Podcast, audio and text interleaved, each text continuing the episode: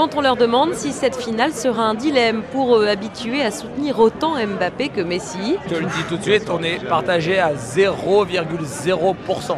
Il y a R partage. Moi j'ai supporté Messi depuis le début de la Coupe du Monde en mode ah, ça me ferait plaisir qu'il gagne. Là il est contre la, la, France en finale. Je veux voir ses larmes. Ses larmes, mais pas ses buts, car les deux Parisiens sont à la lutte pour le titre de meilleur buteur de ce mondial. Les deux euh, sont à 5 buts chacun dans cette Coupe du Monde.